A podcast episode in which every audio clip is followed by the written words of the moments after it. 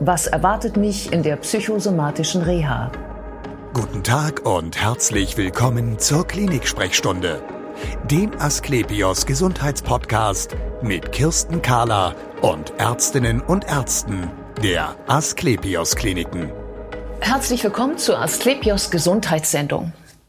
Stellen wir uns mal vor, Ihnen geht es schon lange nicht mehr so richtig gut. Sie haben vielleicht Kopfschmerzen oder Magenschmerzen, der Rücken tut weh, Bluthochdruck oder Müdigkeit oder was auch immer. Und Ihr Hausarzt sagt, das Richtige für Sie wäre eigentlich eine psychosomatische Reha. Was ist das denn? Und eigentlich habe ich doch körperliche Symptome. Was soll denn das? Das klären wir jetzt. Bei mir ist Dr. Timo Specht. Er ist Chefarzt der Abteilung für psychosomatische Medizin und Psychotherapie an der Asklepios Klinik am Kurpark Bad Schwartau. Schön, dass Sie Zeit haben, Herr Dr. Specht. Ja, sehr gerne. Bin ich überhaupt richtig bei Ihnen, wenn ich jetzt mit diesen körperlichen Geschichten komme? Was erklären Sie mir da?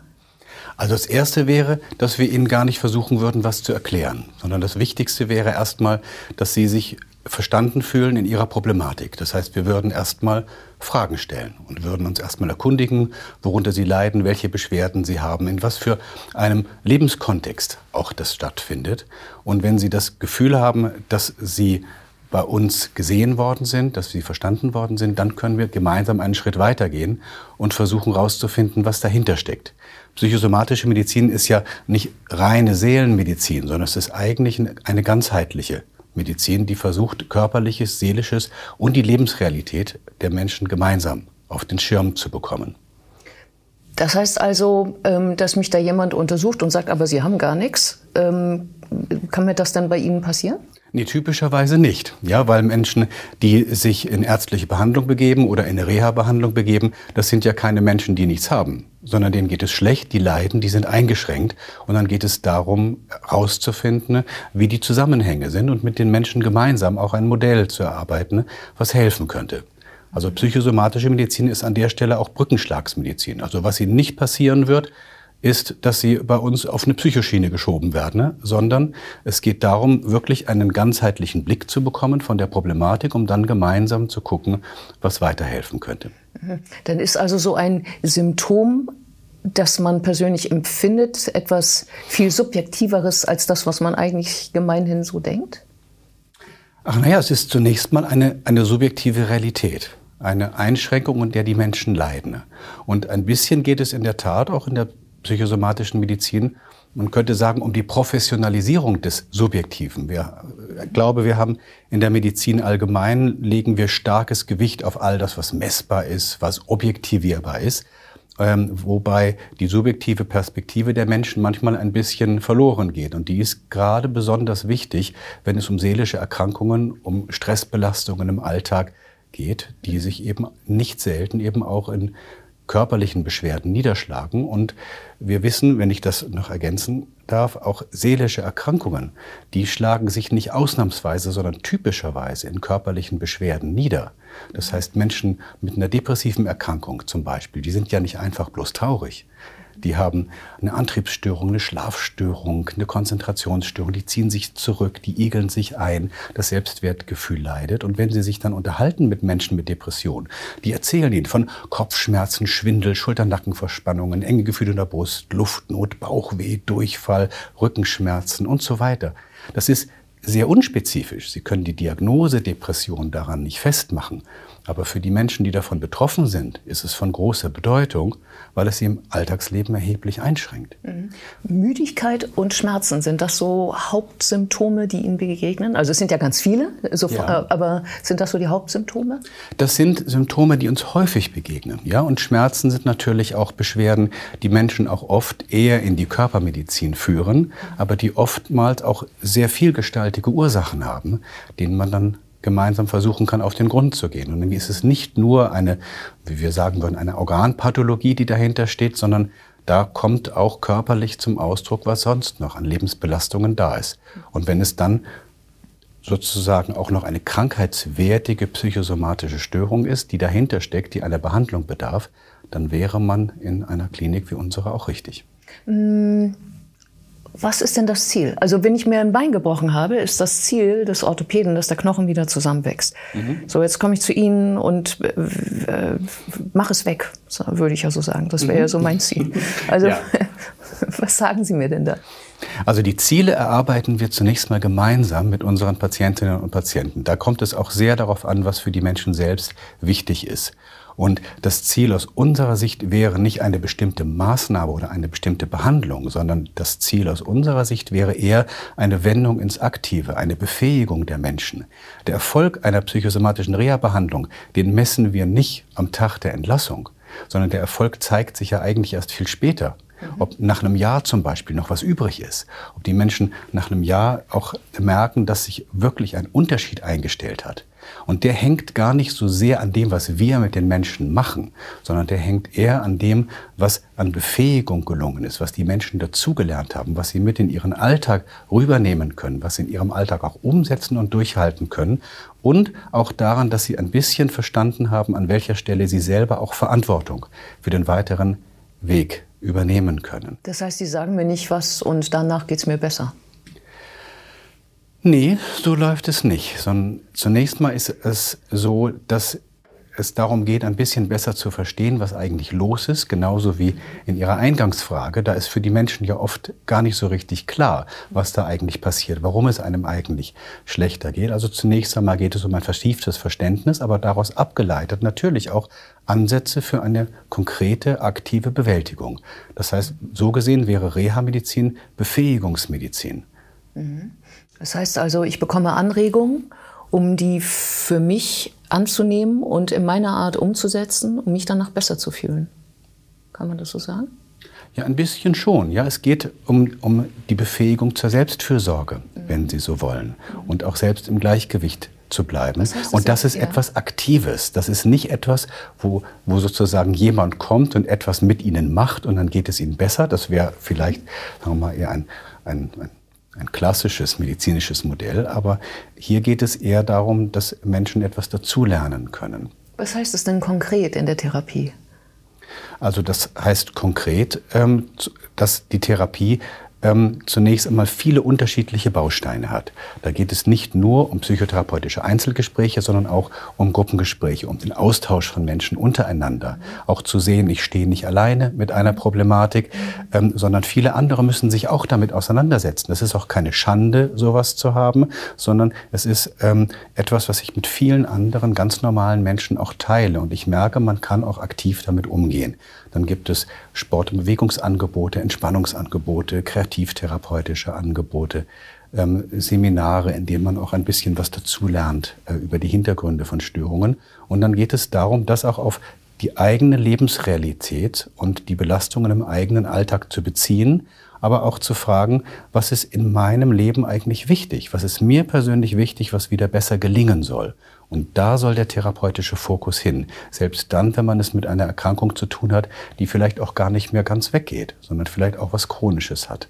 Ja, das ähm, kommt mir jetzt so vor, als würde es auch eine ganze Zeit dauern, um überhaupt herauszufinden, was das persönliche Ziel ist. Und ähm, dass ich das vermutlich nicht schon am zweiten Tag bei Ihnen weiß, oder? Auch beides. Ähm, am Gleich am Anfang einer psychosomatischen Reha geht es darum, mit den Patienten und Patientinnen auch über die, über die Zielsetzungen auf, auf die kurze, aber auch auf die lange Sicht ins Gespräch zu kommen. Sowas kann sich aber im Verlauf auch weiter verändern oder weiterentwickelt werden. Mhm. Ja, am Ende geht es um die Frage, was ist nötig, damit das, was wichtig ist, wieder besser gelingt. Aber man fängt natürlich erst mal an, da, wo die Menschen stehen mit ihren Beschwerden, mit dem, was schwierig ist, wo sie erstmal hinwollen, was man während des Reha-Aufenthaltes gemeinsam erreichen kann. Ja, ähm, Sie sagten jetzt eben gerade, ähm, es so hinbekommen, dass, das, dass man das tun kann, was nötig ist im Alltag. Äh, kann es nicht auch sein, dass ich aus dem System raus will am Ende? Also dass ich gar nicht mehr das tun will, was nötig ist im Alltag, sondern äh, das Nötige verändern will? Also raus aus dem Job, den ich habe? Ja, natürlich kann das auch sein. Ich glaube, man kann ganz grob unterscheiden. Es gibt einerseits Probleme und Schwierigkeiten, die man ändern kann, wo man was machen kann, mhm. äh, wo es dann auch konkret darum geht, ob man vielleicht eine Weiche neu oder anders stellt. Es gibt aber auch viele Menschen, die kommen mit Problemen, die man nicht ändern kann. wo es eher darum geht, die Realität so anzunehmen, wie sie ist und trotzdem einen guten Weg damit zu finden. Ja, naja, ähm, oft ist es ja so, man, man, man macht so eine, eine Reha oder so eine Therapie, weil man weiß, dass man wieder etwas tun soll, worauf man eigentlich keine Lust mehr hat oder was einen krank macht. Mhm. Und ähm, ich frage Sie, was ist, was ist Ihr Ziel? Also, oder was soll das Ziel des Patienten sein? Das Ziel ist ein Stück Befähigung und ein Stück gelingendes Leben. Und das heißt auch, sich für etwas entscheiden zu können, für einen eigenen Weg entscheiden zu können. Also es geht nicht darum, Menschen dabei zu helfen, etwas nicht mehr machen zu müssen, was sie nicht wollen, mhm. sondern es geht eher darum zu überlegen, was ist eigentlich das, wo jemand hin möchte, was jemand mit seinem Leben und seiner Zukunft anfangen möchte. Mhm. Gerade auch dann, wenn Menschen eher sich hilflos oder resigniert fühlen und das Gefühl haben, da geht jetzt vielleicht auch gar nicht mehr so viel oder ich fühle mich ohnmächtig mit einer gewissen Problematik und dann zu merken, da ist doch noch Luft nach oben, da sind doch noch Spielräume, da sind doch noch Möglichkeiten. Also es ist oft ein Effekt von psychosomatischer Reha, dass die Menschen nach Hause fahren und es hat sich jetzt vielleicht an der Realität gar nicht viel verändert. Aber die Menschen fühlen sich viel weniger hilflos, ohnmächtig und ausgeliefert dem gegenüber, was zu Hause auf sie wartet. Und sie haben wieder eine eigene persönliche Richtung gewonnen. Also einen inneren Spielraum finden. Ja, ganz genau. Genau. Ähm, da kommen ja eine ganze Menge verschiedener Therapeuten zusammen. Reden die auch miteinander? Ja, unbedingt, unbedingt. Also wir wissen auch aus der Forschung, dass die Qualität einer psychosomatischen Rehabilitation sehr stark am Funktionieren des Reha-Teams hängt, dass also Ärzte, Psychotherapeuten, Ergotherapeuten, Sportbewegungstherapeuten, Physiotherapeuten, ähm, dass die alle miteinander im Gespräch sind, auch mit den Sozialdienstmitarbeitern, mit den Pflegekräften, ne? weil auch unterschiedliche Perspektiven da zusammenkommen und man als Team auch einen guten Eindruck davon gewinnen will, was eigentlich wirklich wichtig ist, was von Bedeutung ist. Sowohl im Lauf der Therapie, im im Gespräch mit den Patienten, als auch natürlich am Schluss, wenn es darum geht, auch ähm, zu beurteilen, was bei der Reha jetzt bei rausgekommen ist, was vielleicht prognostisch noch zu erwarten ist, welche Maßnahmen nach der Reha sinnvollerweise noch anschließen sollten, was vielleicht in beruflicher Hinsicht noch geht oder nicht mehr geht. Ähm, da muss man als, als Team auch differenziert zusammenarbeiten. Einer alleine kann das nicht entscheiden. Wer bestimmt denn, wann Schluss ist mit der Therapie? Ja, normalerweise ist die, die Aufenthaltsdauer für die Patienten in der Reha von vornherein festgelegt. Das ist, sind die Kostenträger, die zunächst einmal sagen, wie viel Aufenthaltszeit bewilligt wird. Da gibt es gewisse Spielräume für Verlängerungen, die wiederum an vordefinierte Kriterien geknüpft sind. Ähm, das Ziel ist ja nicht, dass Menschen ich sag mal, geheilt nach Hause gehen oder dass alle Probleme dann gelöst sind, sondern das Ziel ist eher, dass man eine Weiche vielleicht neu stellen kann. Dass Menschen eine Idee davon haben, dass sie, sagen wir mal, einen roten Faden in der Hand haben, dem sie auch weiter folgen können. Und typischerweise ist es natürlich nicht nach der Reha erledigt, sondern fast könnte man sagen, eigentlich geht's dann erst richtig los. Und dann brauchen sie die Menschen eine Idee, auf welche Weise es danach auch weitergeht. Wie lange ist man durchschnittlich bei Ihnen? Also die typische Bewältig Bewält na, Bewilligungsdauer für eine psychosomatische Reha sind fünf Wochen. Ähm, man kann manchmal verlängern auf sechs Wochen. Es gibt auch Bewilligungszeiträume von vier Wochen. Das wäre die normale Größenordnung. Mhm. Ähm, Sie hatten mir erzählt, ähm, es gibt natürlich am Ende ein Arztgespräch, ähm, es gibt ein Therapeutengespräch, es gibt aber auch eine Verabschiedungsveranstaltung. Was ist das denn? Ja, die ist mir persönlich ganz wichtig. Also ich mache am Ende ähm, der Behandlung mit all den Patienten, die in einer Woche abreisen, mache ich noch eine Veranstaltung, wo ich gemeinsam mit denen in der Gruppe noch einmal all das zusammensammle, was ihnen wichtig gewesen ist, was sie sich für die Zukunft vorgenommen haben, was sie in einem Jahr nicht vergessen haben wollen. Und das sammeln wir dann auf einem Whiteboard, gehen das nochmal miteinander durch, vertiefen das noch ein bisschen. Ähm, auch ein Stückchen, um deutlich werden zu lassen, wie viel es gibt, was auch in, in den eigenen Handlungsmöglichkeiten der Menschen liegt und auch deutlich zu machen, was es das für, für konkrete Punkte sein können, an denen es sich lohnt, auch dran zu bleiben. Und das ist für, für viele Menschen am Ende einer Reha nochmal ein wichtiger Moment, ähm, weil sie auch nochmal deutlicher verstehen, wie wichtig ist, dass sie auch selber für ihren weiteren Weg Verantwortung übernehmen, aber auch eine Vorstellung davon haben, was das ganz konkret in ihrem persönlichen Fall bedeutet. Denn das, was die Menschen sich nach der Reha vornehmen, das kann auch sehr unterschiedlich sein. Und für die verschiedenen Menschen sind verschiedene Dinge wichtig. Vielen Dank für das interessante Gespräch. Und wir sehen uns wieder auf www.astlepios.com, auf Facebook und auf YouTube oder im nächsten Podcast. Werden Sie gesund.